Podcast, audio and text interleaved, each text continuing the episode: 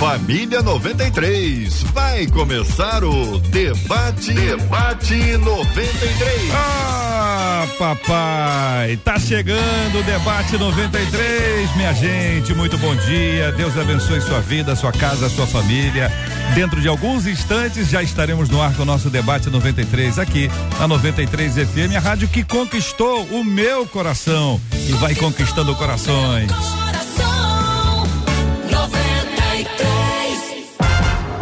Está entrando no ar. Debate 93.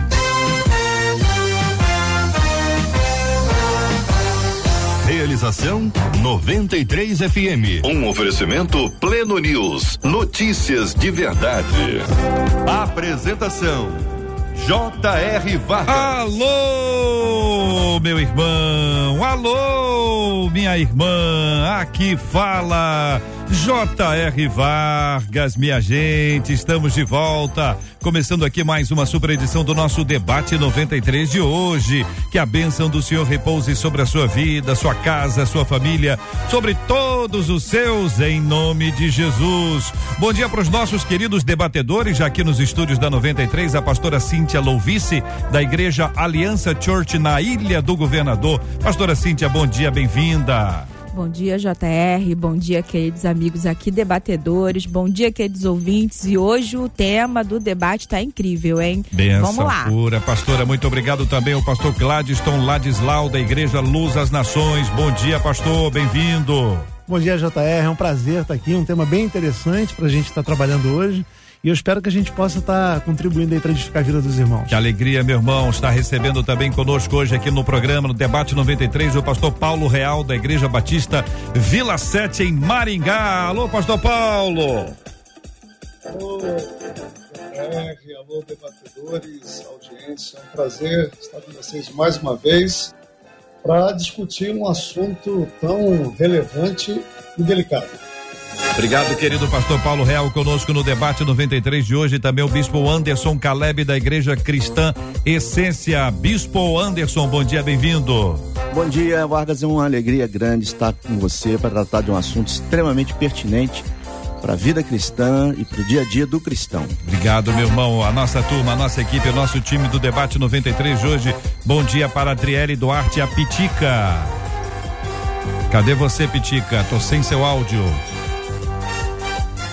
Muito bem. Daqui a pouquinho vamos resolver o problema. Quero anunciar que eles estão aqui conosco: Adriele Duarte, JP Fernandes, Marcela Bastos, todos aqui no debate 93 de hoje. E aí, Adriele, pode falar agora? Bom dia, ah, JR. JP tá te boicotando. Bom dia, debatedores, Marcelinha, JP e ouvintes Maravilha. também. JP Fernandes, obrigado, querido. Bom dia, como é que vai? Tudo bem? Bom dia, JR, tudo bem? Graças Marcelinha, um excelente debate. Vamos com tudo, JR. Vamos com tudo, meu irmão. Marcela Bastos, bom dia. Bom dia, JR Vargas, nossos amados debatedores com a gente hoje, nossos queridos ouvintes que já chegam na expectativa. A Edilane Ferreira, por exemplo, lá no nosso Facebook, dá assim, ó. Bom dia, amados. Olha o que ela diz. Compartilhe a live. Vamos edificar nossos irmãos. Edilane, você arrebentou, Edilene. Faz como a Edilene, vai lá na nossa página no Facebook, às 93, no Facebook e compartilha. Lá no nosso canal no YouTube, 93 FM Gospel, você vai encontrar, por exemplo, a Rosane Silva, que já está da Suíça nos ouvindo dizendo que já curtiu e acompanhando o debate 93. Corre para lá também, o WhatsApp está aberto para você poder falar com a gente durante todo esse programa, que é 21 96803 8319, 21 96803 8319. Muito bem, Marcela Bastos, muito bem, queridos e amados ouvintes ligados no debate 93 de hoje. Olha, tem prêmios, tem promoção na 93. Que promoção é essa, hein? Promoção Verão 93, kit com canga e bolsa da 93 FM para você que está nos acompanhando. Aqui a imagem para você que está no Facebook, está no YouTube. Esta imagem está lá no nosso Instagram da 93. Você vai lá, clica, participa. Você vai concorrer no final do programa de hoje. Kit com canga e bolsa da 93 FM. Numa promoção Verão 93 com essa cara da 93. 93. Muita muita gente falando sobre o tema de hoje em Brasil. Vivemos em uma geração com o coração endurecido? Essa é a pergunta. Conheço muita gente que, apesar de estar em desentendimento com alguém, age como se nada tivesse acontecido. Cantam, adoram, ministram, ouvem a palavra, mas acertarem a vida que é bom, nada. Como é que Deus enxerga esse tipo de postura? Qual é a opinião dos nossos debatedores sobre esse assunto? O que fazer quando percebemos que estamos nos tornando pessoas rancorosas, pessoas com ranço? Como ter um coração perdoador e sensível à voz de Deus? Eu quero ouvir os meus queridos debatedores para entender se é um problema desta geração ou se é um problema que atravessa gerações. Ô, pastor Gladstone, é de hoje ou Rapaz, é de sempre? Isso é de sempre, viu? É. Talvez a gente possa até dizer que pode ter agravado, pode ter sido, está sendo mais percebido hoje. Hum. Mas se a gente olhar as páginas da Bíblia, JR, a gente vai ver que Caim teve um coração rancoroso e uma condição do rancor é tentar vingança, né? A psicanálise fala isso pra gente. E ele se vingou, de alguma maneira, daquilo que era um, o, o, irmão dele, né? Era o mal que ele não conseguia tirar do coração. A gente vai ver aí que lá atrás foi, Jesus fala isso, ratifica isso, que foi dada a permissão de carta de divórcio para que fosse exercida essa carta por Moisés, por quê? Pela dureza do coração do homem. Então o rancor já está no coração do homem há muito tempo, muito provavelmente, é claro, por fruto do pecado original lá de trás. E cabe a gente, então, dominar esse rancor, uhum. trabalhar essa questão. Acho que a gente vai conseguir falar um pouquinho disso aqui, de algumas características, de como a gente consegue lidar com pessoas assim, mas a gente tem um, um, uma característica humana de um coração rancoroso, que guarda nem claro, nem todo mundo, mas a gente já tem isso aí de muito tempo. O bispo, o senhor concorda? É um problema de sempre?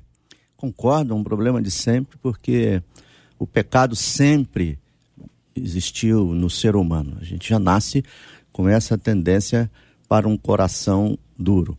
O coração realmente ele tem que ser totalmente entregue e dominado pelo Senhor Jesus.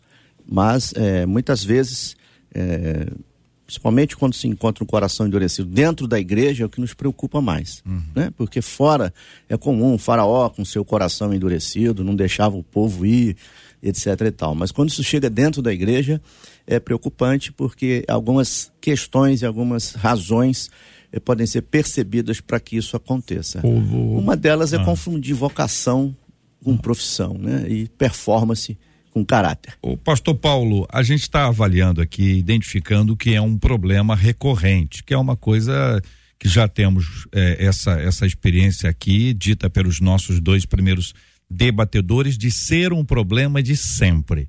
A, a, expectativa é o seguinte: quando você, é, quando vocês se depararam com a Covid a primeira vez, os médicos não sabiam exatamente qual o tratamento adequado. Uma doença nova é assim. Agora, uma doença velha, os médicos já têm experiência. Por que, que um problema tão antigo continua tão presente em nossa vida? Eu acho que a razão. Estão me ouvindo bem? A, razão fundamental é, a gente encontra na natureza pecaminosa. depois que o homem se afastou de Deus e viveu a alienação da presença de Deus, ele perdeu o equilíbrio, ele perdeu o bom senso e foi dominado pelos seus impulsos, pelos seus anseios, pelo seu desejo, e ele se tornou um ego absoluto. E a condição do mundo, então, desde sempre, é, foi, é, tem sido uma condição de é, maldade. A gente vê o primeiro assassinato aconteceu no seio familiar. Né? E à medida que o, a vida foi se, se desenvolvendo, nós encontramos uh, a experiência de, de Noé, onde Deus diz para ele que o coração da humanidade, do homem, ele é continuamente inclinado para o mal. E aí aconteceu o que a gente sabe lá no capítulo 6, 7 de Gênesis, a humanidade foi destruída por causa do mal. Então, assim, a solução eu não tenho dúvida que é Cristo. E a gente vai conversar um pouco mais sobre isso. Mas a verdade é que a natureza pecaminosa explica isso. E a gente tem que fazer essa diferença, né? Todos são pecadores não porque pecam, todos pecam porque são pecadores. Uma macieira é macieira independente se ela produz maçã ou não. A condição do homem hoje é uma condição de pecador inclinado para o mal. E isso é uma coisa importante e a igreja de hoje tem se afastado disso. Eu ouvi recentemente um grande pregador conhecido no Brasil falando que a gente tem que parar de ser tão pessimista, chamando o homem de pecador. O homem é um homem que tem fraqueza, mas pecador não. Quer dizer, a gente está querendo tirar da equação o grande problema da humanidade, que é a inclinação natural e inevitável do homem para o mal e para o pecado. Pastora Cíntia, a sua visão sobre esse assunto? É como foi colocado muito bem aqui, né, pelos debatedores, é, desde que o pecado entrou no mundo, o rancor existe. E aquele que nunca sentiu, aquele que nunca teve rancor, atire a primeira pedra porque é algo que nós temos. E muitas vezes nós endurecemos nosso coração para nos proteger. Por, de tantas coisas que acontecem né, na nossa vida, a gente acaba nos protegendo e nos criando essa barreira de rancor. Só que cabe a nós, né, não permitir que esse sentimento continue dê sequência, aflore, é, dê frutos. Porque o rancor, ele é um sentimento destruidor. Ele é uma autofagia. Ele, destru, ele destrói a nós mesmos. Ele é ruim para mim mesma. Então, cabe a mim é, reconhecer o meu rancor, saber por que, que eu estou e não permitir que ele frutifique. Nós vamos falar muito sobre isso e é muito interessante como não permitir, como não deixar que o rancor dê frutos, como não deixar que esse rancor entre, como nos proteger de outras formas, não fechando o nosso coração. Então, é, esse debate vai ser muito bom Eu tenho a impressão, ouvindo o que vocês estão dizendo, que essa é uma dificuldade recorrente, é um problema do ser humano mas parece que nessa época, nesse tempo, deu uma acirrada, deu uma piorada. Eu não sei se é porque a gente está mais distante e aparentemente está mais perto, o quanto as mídias so sociais elas influenciam a nossa vida nesse assunto. Se são os mais jovens que têm mais dificuldade de assumir os seus erros, se a gente está identificando isso para dizer, olha, assim, os mais jovens não pedem mais nada. É, é como se não tivesse feito absolutamente nada. A vida segue, né? Agora, cantam, adoram, ministram, ouvem a palavra, mas acertarem a vida aqui é bom? Nada. É assim que diz a nossa querida ouvinte. Ô, Marcela, e os nossos demais ouvintes que estão falando sobre esse assunto? Estão falando bastante, JR. É mesmo, por é? exemplo, disse assim: eu conheço muita gente assim, o cinismo é imenso e a cara de pau é maior ainda. Não, disse não é assim, que tá meio bravo. A Viviane disse assim: olha, para mim. A Viviane? Não, é outra, no outra. YouTube. Tá. ela disse assim: para mim isso é gente falsa, tá? Porque aí ela continua na retórica dela. Que tipo de gente ela coloca entre aspas? Adulta, deixa de encarar os problemas. Isso já denota que a pessoa está precisando buscar ajuda. E a Jaqueline, por fim, diz assim: e quando a pessoa só quer se passar por coitadinha? Como é que a gente age para liberar perdão e ela só se faz de coitadinha, hum. coitadinho o tempo inteiro. É difícil não ter ranço, diz ela. Muito bem. É, Pastor Gladstone, sua opinião inicial aí dentro do que nós ouvimos dos nossos ouvintes. Bom, vamos lá. Ah, o que você falou em primeiro lugar é uma realidade, porque dizem né, os especialistas que a gente hoje está lidando com uma geração nova que não sabe lidar com as suas frustrações. Tá?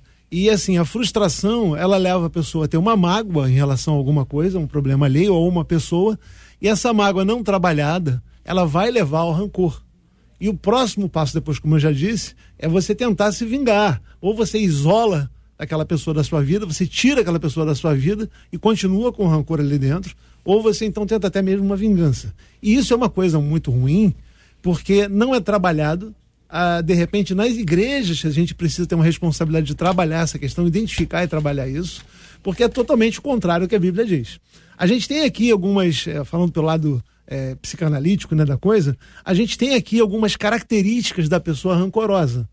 Só que, apesar de eu falar, poder elencar aqui, por exemplo, não, é, não tem perdão, não esquece as coisas, é orgulhosa, se ofende com facilidade, é, sempre acha que está certo, não aprende com o passado e continua repetindo erros, é, quer sempre estar no controle, tende a dramatizar, até um ouvinte falou isso, né, tende a dramatizar a sua situação, dificilmente a pessoa consegue se enxergar assim e buscar ajuda. Cabe a gente, então, é, olhar para pessoas assim, que a gente vê que tem essa, essas questões de rancor, e tentar se aproximar delas e tentar ver se, principalmente se é com nós, é, conosco, né? Essa questão, se afeta a nós isso, se está dentro do nosso ciclo de, de amizade e de responsabilidade, tentar fazer alguma coisa para ajudá-las. Agora, o senhor fez uma lista aí. Pega essa lista aí outra vez, Sim. essas características que o senhor apresentou, que eu acho que botou muita gente na mesma coisa. Coloca essa lista Bom, aí. vamos lá. Eu botei aqui. Ah. A pessoa não esquece, não, não perdoa. Não memória boa. Memória, memória boa, boa no pior sentido. No pior sentido. Uhum. A pessoa é orgulhosa. Ela não dá o braço a torcer. Ó. Ela se ofende com facilidade e acha que todo mundo ataca ela. Sei. Entendeu? Ela é assim, a, a vítima que todo mundo foca nela para atacar ela. Ah, ela sempre acha que está certa, a verdade dela é absoluta. Ela não, não, não aprende com o passado e por isso então ela acaba cometendo os mesmos erros e aí fica com raiva de pessoas diferentes cada vez mais. Ela quer sempre estar no controle. Hum. Ela é uma pessoa controladora e quer estar no controle das situações todas. E quando não está também, acaba achando que a pessoa é contra ela. Né? E ela tende a dramatizar as situações. É, essas questões são sérias e as pessoas normalmente não vão se enxergar assim. Por isso, cabe a gente que está do outro lado enxergar essa característica, compreender essa característica e tentar ajudar essa pessoa, principalmente, como eu falei, se a coisa se volta contra nós, se nós somos o alvo desse rancor. Eu acho que todo mundo tem alguma coisa disso todo aí, não tem não, pastora coisa. Cíntia? Porque essa, essa, lista, é, essa lista é larga, hein, o bispo? Com certeza, porque senão Verdade. é só você, a gente fala assim, né, é só você que não, né, alecrim? alecrim dourado, você não sente Mas rancor. Mas isso é o quê? É um texto da Bíblia? porque a gente fala assim, não, eu não, o outro que é assim, eu não sou assim. Quantos de nós não temos essas características? Quantos de nós não permitimos que isso chegue até, né, até a nossa vida? Então, é, nós, nós precisamos olhar para nós, fazer essa autoavaliação, porque o rancor é interessante que é, o sentimento do rancor é como se você bebesse um copo de veneno achando que o outro vai morrer. Só que quem está morrendo é você, porque é, é autodestrutivo. Você que tem todos esses sentimentos, porque às vezes o outro nem sabe que você tem esse rancor, nem sabe Sim. que você pensa sobre isso. O outro está vivendo e você está morrendo. É como se você estivesse carregando um defunto. E quantos de nós estamos carregando os defuntos nas nossas costas? E, e, e, e o mais interessante foi o que essa ouvinte colocou, ou esse ouvinte. As pessoas estão louvando, pregando, ministrando, fazendo a obra de Deus com o coração assim. Cadê o temor?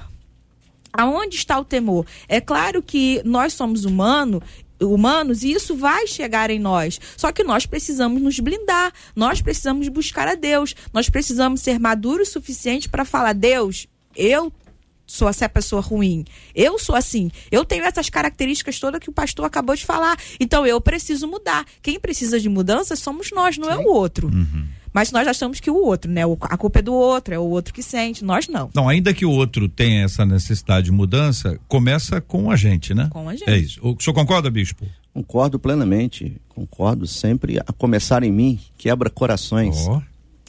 Ezequiel 36, 26 já é um desejo de Deus, é um projeto do Senhor. Eu quero fazer abordagem aqui teológica e até talvez pastoral, teologia pastoral. É, fala que o projeto de Deus para nós é nos dar um coração de carne. Tirarei o coração de pedra e vos darei um coração de carne. Então Deus, quando trabalha em nós, quando experimentamos a conversão, querido, querida que me escuta aí, o Senhor faz um transplante no nosso coração. Agora, é, há muito, eu gosto sempre de abordar a questão do discipulado quando eu venho aqui. A falta do discipulado, a falta desse ensino é, é, mais voltado ao caráter cristão, leva muitas pessoas dentro, estou falando mais para o público, dentro das igrejas, ficarem rancorosas, endurecidas. Não é? Por exemplo, é, é muito dos nossos sermões, de muitos sermões hoje, são sermões que acariciam o ego das pessoas. Então as pessoas começam a se achar o centro do mundo. E quando as pessoas começam a se achar o centro do mundo e querem que tudo gire ao seu redor, elas vão ficando insensíveis, rancorosas, soberbas. Né? E outra questão que eu também acho que contribui para isso é a gente valorizar demais o dom, a habilidade, o desempenho e menos o caráter cristão, a questão da, da vida.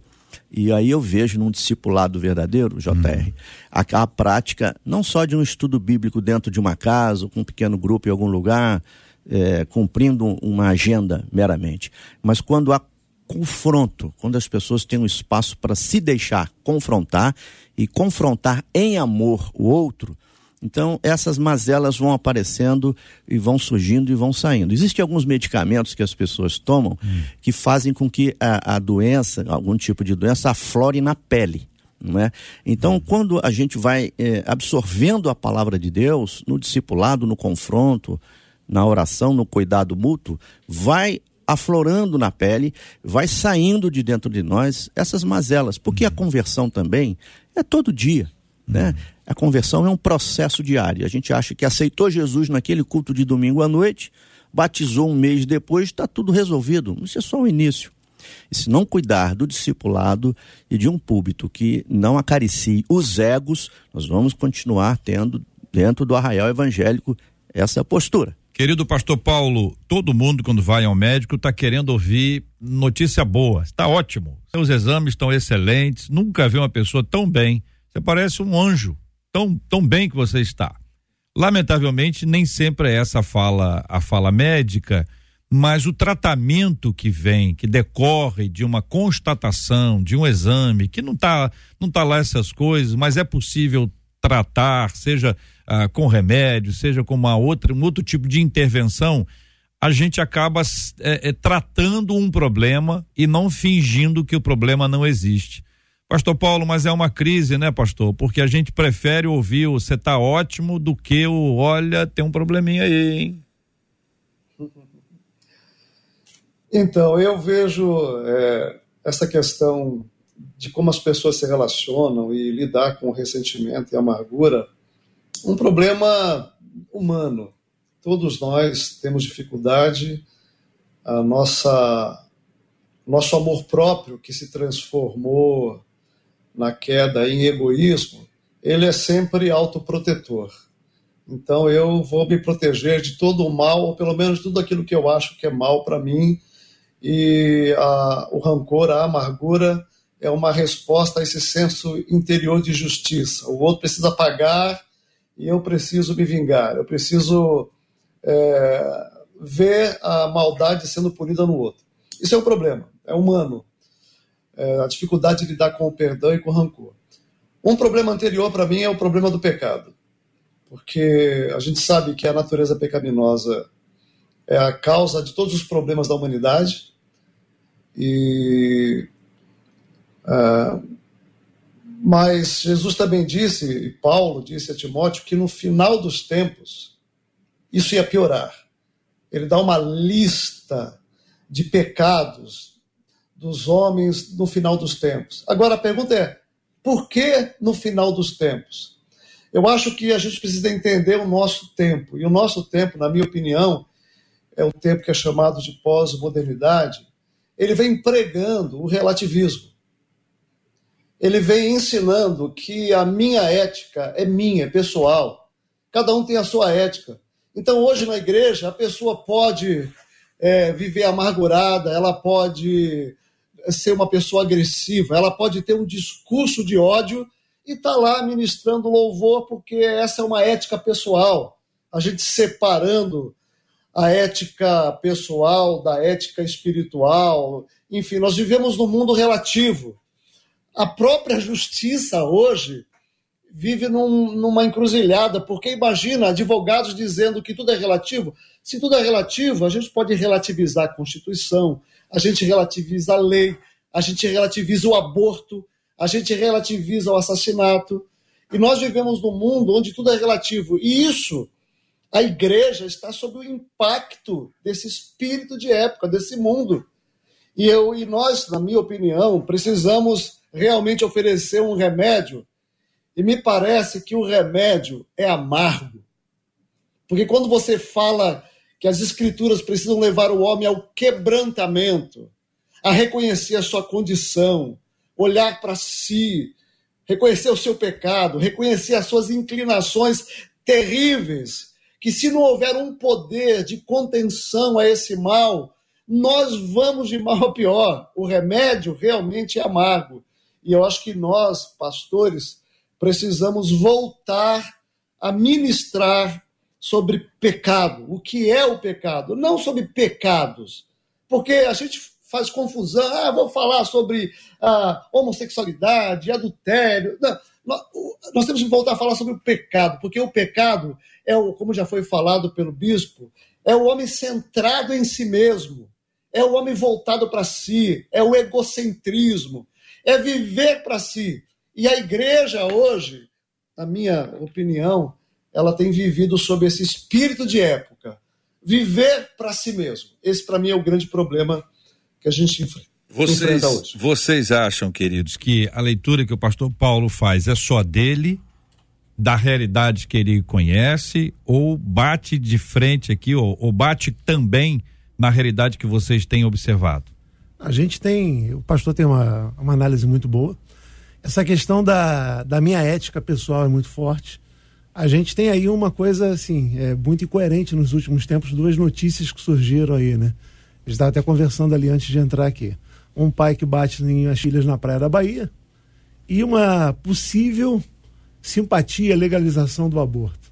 É a mesma pessoa que defende que o pai, é, não estou defendendo o pai, mas que o pai bate numa menina, é a pessoa que é pró matar uma vida. Isso é uma ética muito pessoal, muito uhum. estranha, muito conturbada. E a gente vive numa situação assim e não tem jeito da gente fugir de não enxergar isso dentro das igrejas. A gente tem éticas na igreja. E como eu falei, aquelas características né, que pode parecer assim, tanto quanto genéricas, eu não estou dizendo que uma ou outra a gente não tenha. O problema é quando a gente tem todas juntas, né? E não quer é. tratar. O grande não, problema é não é tratar, né? Exatamente. Não tratar.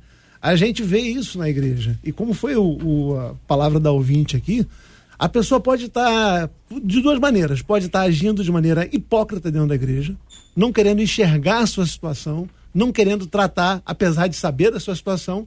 E talvez a gente tenha também um outro problema que o pastor, é, o bispo falou aqui pra gente, da questão do discipulado, que é um desconhecimento de palavra. Porque a gente tem na Bíblia uma ordem de Deus muito clara de amar nosso irmão. E se fosse fácil, não precisava mandar. Uhum. A gente requer um esforço nosso. Tudo que na Bíblia fala para a gente fazer como ordem de Deus não é mole, não é fácil, não é natural. Então a gente precisa mesmo dessa, desse discipulado de confronto para a gente poder ser tratado. E mesmo nessas questões éticas pessoais que a gente tem. A Bíblia tem que ser o nosso parâmetro. Não a, a gente adaptar a Bíblia àquilo que eu penso, de acordo com a minha conveniência ou com o meu discurso. Mas o meu discurso é que tem que ser alinhado com a palavra de Deus, que não muda nem vai mudar, apesar de tentarem fazer essas mudanças. Então eu acho muito coerente, é uma realidade de nossas igrejas, sim. Pastora. Exatamente. O pastor colocou muito bem, né? É uma ética, você vê, incongruente, né? Um lado, o outro lado. E, e é, hoje nós temos essa geração, uma geração que a gente até fala, a geração Nutella, né? O pastor colocou muito bem ali, falando da, das éticas, falando sobre que a gente não tem que falar sobre pecado mesmo. E às vezes o, o bispo colocou também aqui sobre o discipulado e sobre que as pessoas precisam ser abertas a, a falar sobre isso, porque nós precisamos tratar as pessoas. E, e tem gente que não, não quer ser tratado, não se deixa ser e aí é, fica dentro da, da igreja com aquele rancor. Nós vemos pessoas dentro das igrejas rancorosas e nós temos que amar como o pastor falou. Mas nós temos que amar, nós temos que discipulá-las e nós temos que ir até o final. Nós não podemos desistir dessas vidas. E o discipulado, nós não estamos falando de, de simplesmente de pegar e mostrar a Bíblia. Não, é caminhar com essa vida, é mostrar para ela como Jesus fez. Jesus caminhava com seus discípulos, Jesus, ele pregava o tempo todo com a sua própria vida, ele ia, ele mostrava e literalmente nós precisamos ajudar essas pessoas e nós precisamos é, essa geração, por isso que hoje nós iniciamos até falando, hoje realmente está mais difícil. Uhum Por que está mais difícil? Porque nós temos uma geração literalmente mimizenta. Nós temos uma geração que tudo não me toque. É, uma geração que não pode isso, não pode aquilo, Total. não pode mais falar certos tipos de coisa que agora é preconceito, é homofobia, é tudo fobia. Hum. E aí a gente fica assim: o que, que eu posso? O que, que eu não posso? Se, se eu falar isso, eu posso tirar a pessoa da igreja, mas se eu não falo, eu, eu tô levando ela para o inferno. E aí, como é que eu faço? É, é, bom a gente tentar localizar o que, que é isso aí, né? A geração é, é quem, quem tá vivo. Sim. Não são os mais novos. Que os mais novos acham que os mais velhos estão falando dos mais novos.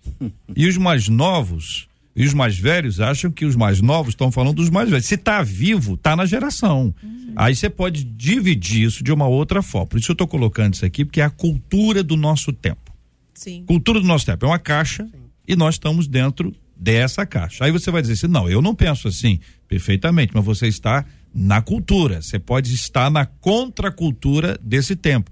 Mas esse tempo, ele estimula isso.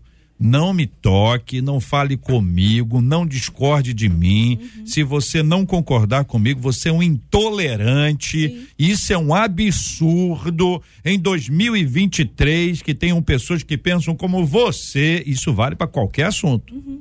Qualquer assunto. O bispo, negócio negócio está estreito. É verdade, até porque é, levando até para o lado jurídico, né? Você percebe hoje que o grande discurso e isso é muito bom, claro, é sobre direitos humanos, né? É, eu estou aprendendo muito com, com os pastores aqui, a pastora e está sendo muito bom. Espero que você na sua casa esteja também sendo e com certeza está sendo edificado. Mas se fala muito em direitos, direitos e direitos, mas e os deveres? Uhum. E o que eu devo fazer para o meu próximo? Porque o meu direito vai até onde começa o direito do outro. E isso também talvez esteja, talvez seja uma das explicações dessa geração mimizenta, uhum. né? que só quer saber dos seus direitos, que é uma grande conquista, e a gente vem de momentos difíceis em toda a história da humanidade que esses direitos não existiam. Então, é, no século XX, XXI, está resgatando isso, é extraordinário. Mas nós temos deveres. Eu queria levar para um outro, um outro viés aqui, encerrando minha participação, JR, que é o seguinte: é, todos nós pecamos ainda. Todos nós ainda lutamos é, com. Há uma luta interior dentro de todos nós. Mas a, a grande questão é essa: foi colocada pela pergunta proposta do tema. E, de pessoas dentro da igreja exercendo ministério e cantando no ministério de louvor, ou pregando, mas rancorosas, em corações endurecidos, com problemas emocionais ou espirituais ou familiares, etc. Mas a minha pergunta que eu quero fazer é o seguinte: tem espaço na minha igreja, na sua igreja, na igreja, para que as pessoas confessem seus pecados? Para que as pessoas se abram e digam, gente, eu tenho esse problema, me ajuda. Ou se a pessoa for fazer isso, ela vai ser estigmatizada, ela vai ser então é, perseguida, colocada de lado, abandonada, excluída. Então, acho que também, dentro da abordagem ainda ampla do discipulado, quando a gente tem dentro da igreja um espaço para que o crente que ainda peca confesse o seu pecado sem ser punido, eu acho que isso vai trazer muita cura para todos nós. Acho que isso vai ajudar para gente. Porque confessar pecado é, não é vergonha. Esse espaço e que o senhor. existe isso. Deixa eu só pedir para o senhor explicar. Esse espaço, né? A pessoa, a pessoa não só pode, como deve. Agora, ela está confessando a Deus e compartilhando com alguém. Confessou a Deus, compartilhou com alguém. Com esse alguém, ela conversa, conta a história, escuta perguntas e essa pessoa é tratada por aquele que a ouve, por aquela que a, que a ouve. Claro, claro. É, é, é isso que o senhor está falando? Sim, é, Então isso é muito restrito, não é uma liderança espiritual madura, responsável. Muito, o senhor sabe que muita gente tem medo, bicho? O senhor sabe. Eu o senhor, sei. O senhor já entendeu? Não pode confessar para qualquer um. Virar, virar assunto de púlpito. Claro. Virar ilustração de pregação. Virar assunto de reunião de oração. Virar assunto de célula que acontece, não sei no Brasil, bispo, mas diz que no Afeganistão acontece. Aqui não, né? Não, não sei. Acho que o Ministério de Aconselhamento, ah. JR, bem treinado, capacitado, ele, o pastor a princípio ele e mais alguém de sua total confiança, treinado eticamente, treinado biblicamente, emocionalmente, de pessoas maduras que sabem guardar o sigilo, até porque é um dever jurídico, né? A pessoa eh, recebe uma confissão, não pode sair falando por aí, é um direito de quem confessou. Mas deixando esse outro lado, quando há esse espaço, esse ministério de aconselhamento na igreja, onde é, existe um, um, um, vamos dizer, um espaço mesmo, um lugar onde a pessoa pode confessar suas fraquezas, como Tiago diz, confessai as vossas culpas uns aos outros para seres curados e com toda e, e todo cuidado, sabendo para quem vai se confessar. Isso que um pastor maduro deve conduzir esse processo. Há muito menos hipocrisia, menos, é, menos corações endurecidos. Eu penso que a gente caminha para uma cura. Esse é o meu pensamento, porque confessar uma fraqueza, a igreja não pode ver isso como derrota, como vergonha, pelo contrário, como vitória e como crescimento. Debate 93. É, minha gente. Olha aí, tem prêmios na 93 FM para você que está participando com a gente hoje. Atenção, atenção. Aqui no nosso Instagram, o banner tá fixado no perfil do Instagram da 93 FM. Você corre lá, você deixa lá o seu alô, deixa uma mensagem, diga eu quero ganhar, porque hoje estamos promovendo para você um kit com canga e bolsa da 93 FM. Promoção Verão 93 tem kit com canga e bolsa da 93 FM para você curtir o verão sempre ligado na 93 FM. 93, 2023. Ô, Marcela Bastos, e aí?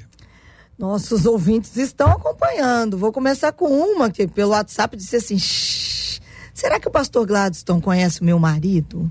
Porque ele traçou o perfil dele todinho. É isso. Aí agora vem a mensagem do marido dela. É, provavelmente. Uma outra ouvinte disse assim: olha, gente, não vou dar o nome dela, não. Ela disse: eu sou assim, tá? Se eu fico chateada com alguém, eu acabo me afastando. É, um outro ouvinte disse: é interessante, né? Que a injeção de arrependimento tá aí, mas só toma quem quer.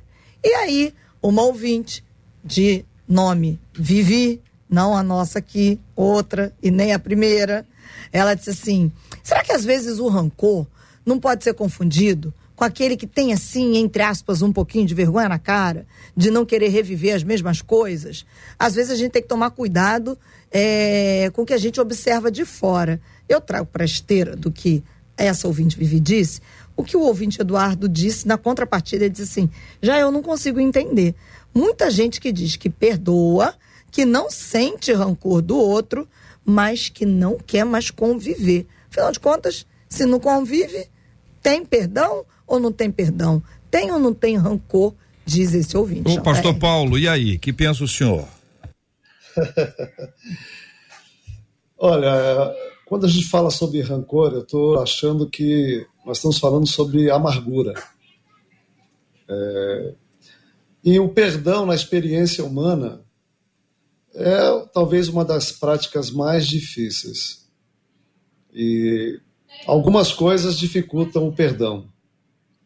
Uma delas são problemas emocionais. Pessoa que tem autoestima muito baixa, que tem disfunção emocional, que foi espizinhada, maltratada, humilhada ao longo da vida por pai, mãe, amigos, ela vai reviver essa dor e essa dor vai se somar à dor presente e ela vai até muitas vezes se comportar de forma desproporcional à ofensa por causa da sua história de dor, por causa da sua disfunção.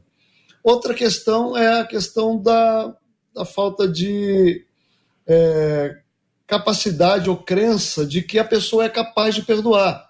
Porque a experiência do perdão é tão intensa, é tão pungente, ela machuca tanto, que eu convivo com diversas pessoas que dizem o seguinte: perdoar é impossível.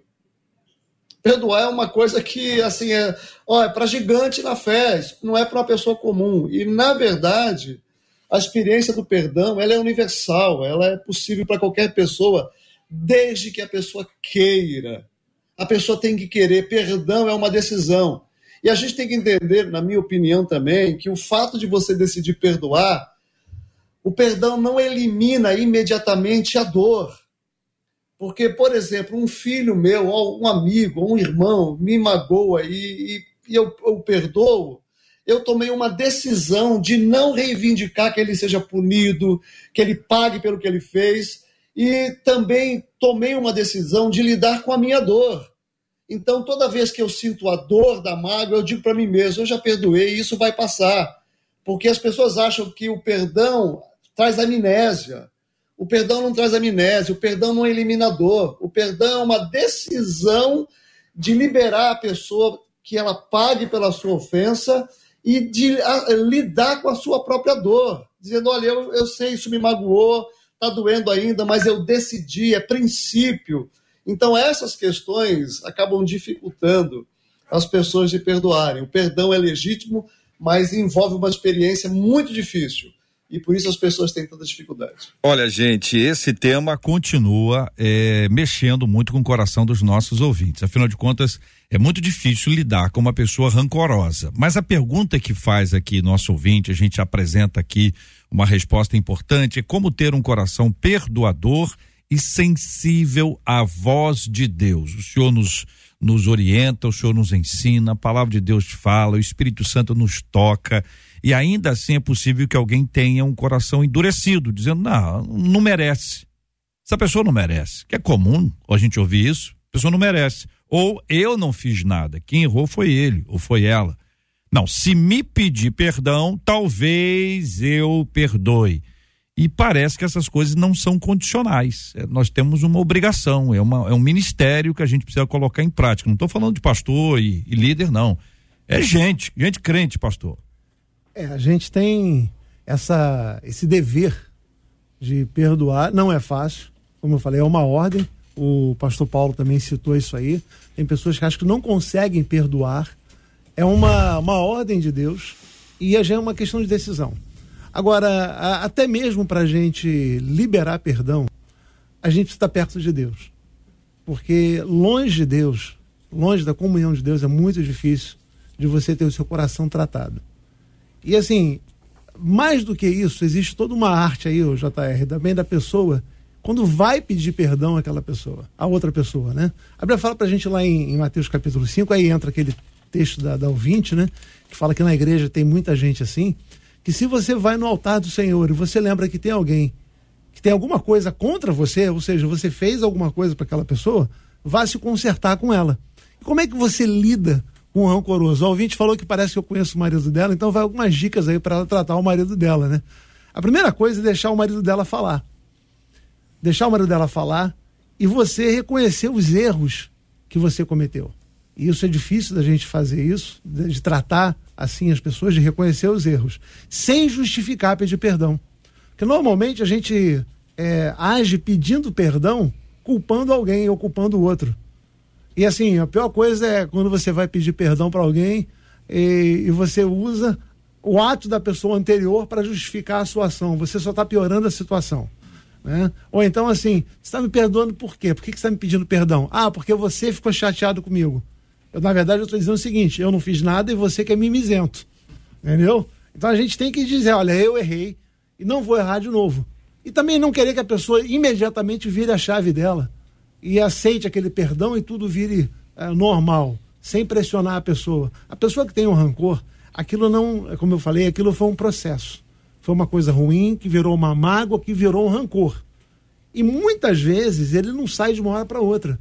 E é preciso que a gente entenda que a, pessoa, a própria pessoa precisa de um tempo para aquilo que a gente fez de pedir perdão ser ressignificado dentro dela. Aí eu, eu quero deixar uma pergunta aqui que o, o, o, foi até que o ouvinte acabou de perguntar sobre o afastamento. Ah, a pessoa diz que perdoa, mas se afasta. Perdoou, não perdoou? Que rancor é esse? Que perdão é esse? E aí, será que lá no céu vai ter ala A e ala B? Lado A e lado B? Porque aí aqui eu me afasto do meu irmão porque eu não perdoo, ou porque eu tenho um ranço dele, ou porque ele tem os problemas dele e eu não lido, não adianta, não consigo, vou me afastar. Aí lá no céu eu me afasto também, JR? Como é que eu vou fazer assim? Como é que vai ser esse processo lá no céu? Vai ter um, o lado dos rancorosos e o lado dos. Como é que vai ser isso, né? A gente precisa pensar, porque se nós estamos é, seguir, amando o mesmo Deus e, e nós estamos seguindo rumo à Nova Jerusalém, para o mesmo lugar, como é que vai ser isso? Se eu me afasto do meu irmão, de um irmão, se a Bíblia diz que todos vão sentar à mesa, se nós vamos participar das bodas do cordeiro, como é que vai ter? Eu vou me sentar do outro lado da mesa? Ou eu tenho uma mesa especial para mim porque eu preciso me afastar desse irmão? Eu deixo essa pergunta aí para os pessoal pensar sobre isso. É, mas aí tem que responder, né? Pergunta feita, pergunta, pergunta, tem que ser respondida. Gostei da pastora Cindy que perguntou, e aí quem vai responder é o bispo Anderson, é o pastor Paulo, né? E aí uma questão, gente, é o seguinte, existem coisas que são mais complexas. Tem coisas que são mais difíceis, tem coisas que são mais simples. E para alguns tem coisas que são impossíveis.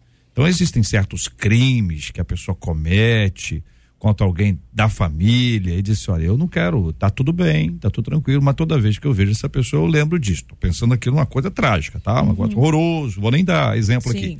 Mas uma coisa muito braba. E aí, para a pessoa conviver, talvez tenha uma certa dificuldade, sim. Tô só botando sim. mais uma pilha para ajudar a senhora.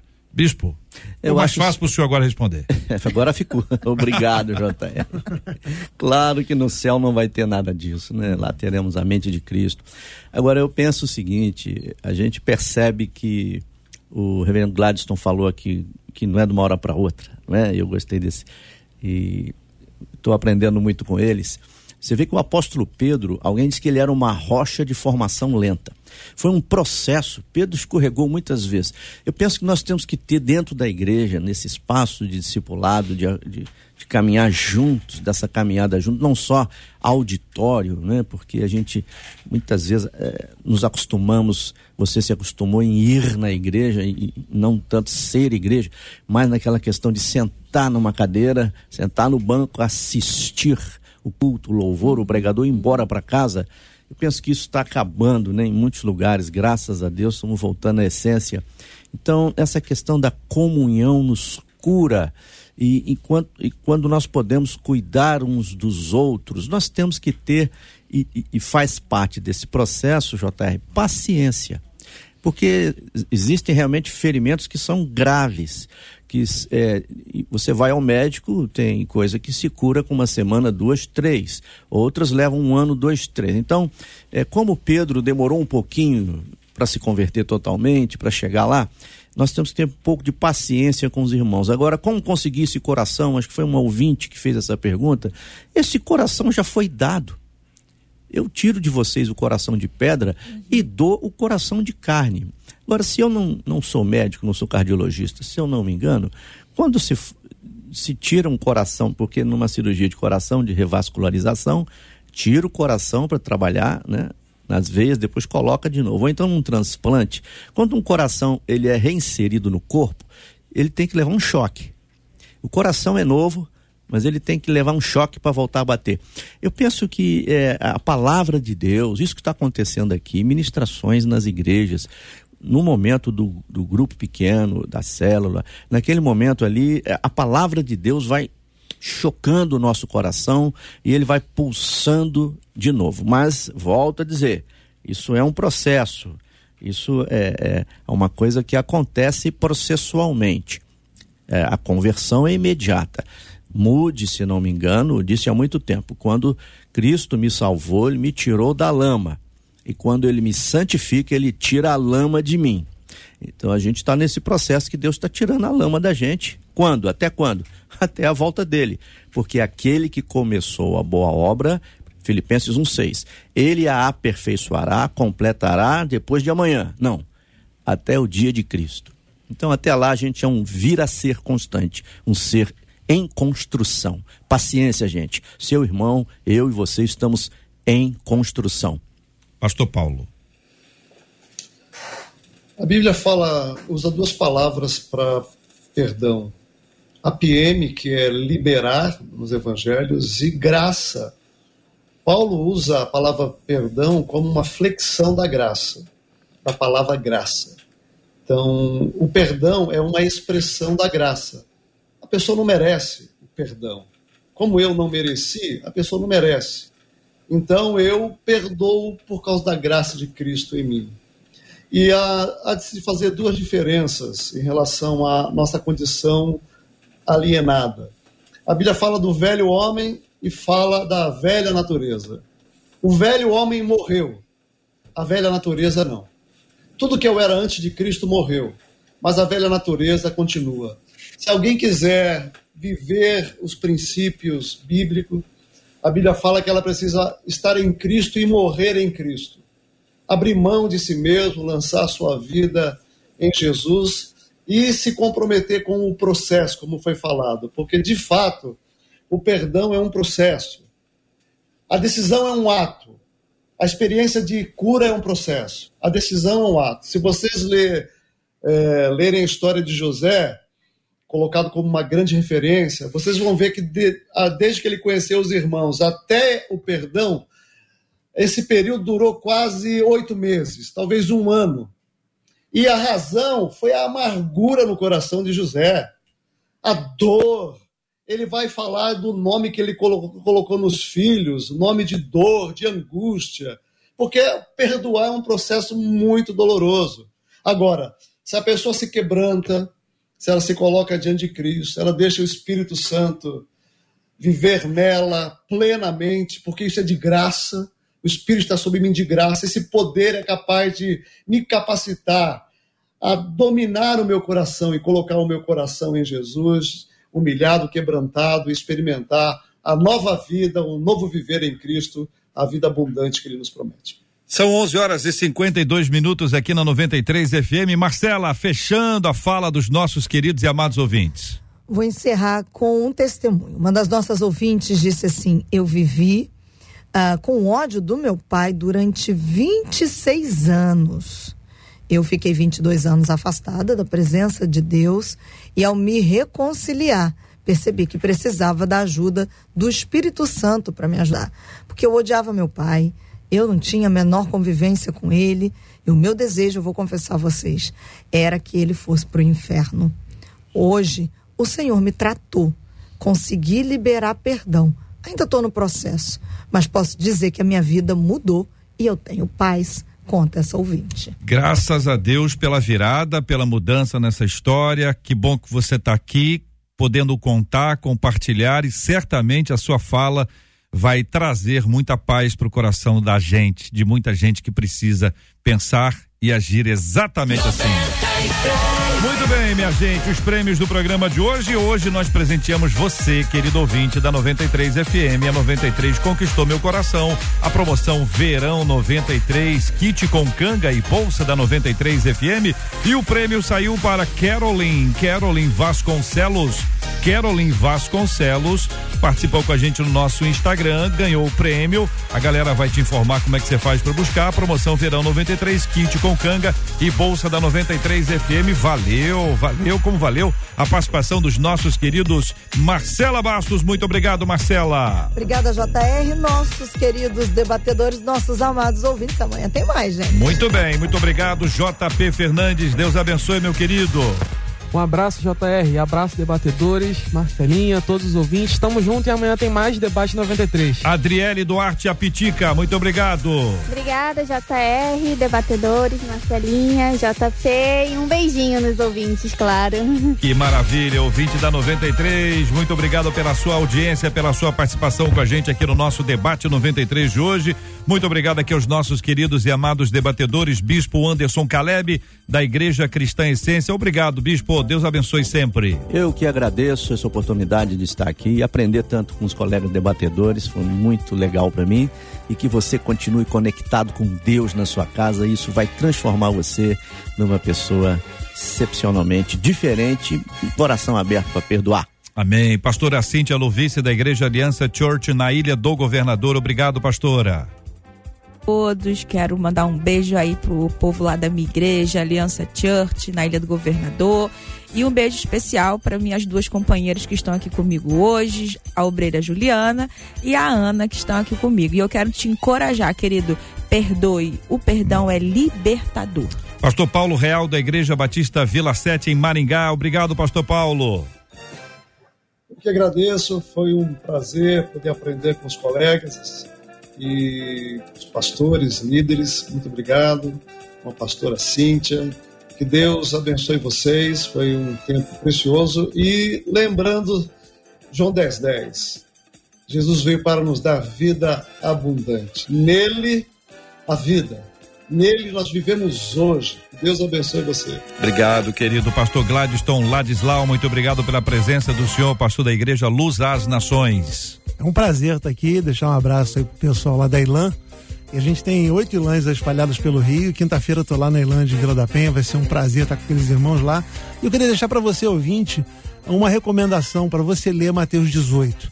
É muito legal porque ele começa com uma parábola, a partir do versículo 10, né? Ele fala da ovelha que se perdeu e o pastor foi atrás.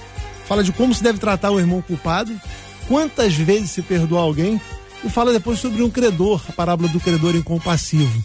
E aquela pergunta que a pastora deixou, eu fico pensando, né? É, e a ouvinte também deixou. E se Jesus te perdoasse, desse a você o perdão, mas dissesse assim: olha, eu perdoo você, mas não quero mais conviver com você. Você ia gostar disso? Com certeza não, né?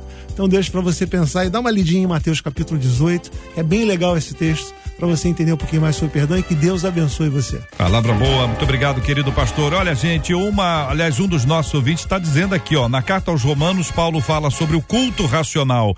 Mas o que realmente significa isso? Nós vamos tratar amanhã, se Deus quiser, a partir das 11 horas da manhã, em mais uma super edição do nosso Debate 93. A pastora Cíntia vai orar conosco. Vamos colocar estes temas diante de Deus em oração, assim como vamos orar pela cura dos enfermos e consola os corações enlutados em nome de Jesus. Senhor, em nome de Jesus, queremos, Deus, te agradecer, porque tu, em tudo, Senhor, tu tens sido fiel até o fim. Queremos, Pai, pedir a tua bênção agora, Senhor, para todos os nossos ouvintes que estão passando por dificuldades, pelos corações elutados, Pai, por aqueles que estão vivendo, Senhor, dificuldades, Senhor, por aqueles que estão enfermos, Senhor, que tu possa visitá-los agora com teu poder e a tua unção. Senhor, visita cada lar, cada família representada aqui, Senhor, cada ouvinte que está nos ouvindo agora, alcance os seus corações. Pai, que a paz que excede todo o entendimento, que está em Cristo Jesus, repouse sobre cada lar aqui, em nome de Jesus. Nós te agradecemos e te entregamos, Senhor, a Rádio 93 nas tuas mãos e todos, Senhor, os trabalhadores que estão fazendo com que a tua palavra chegue até os confins da terra. Muito obrigada, Deus, no nome de Jesus. Amém. Amém. Deus te abençoe. Você acabou de ouvir Debate 93.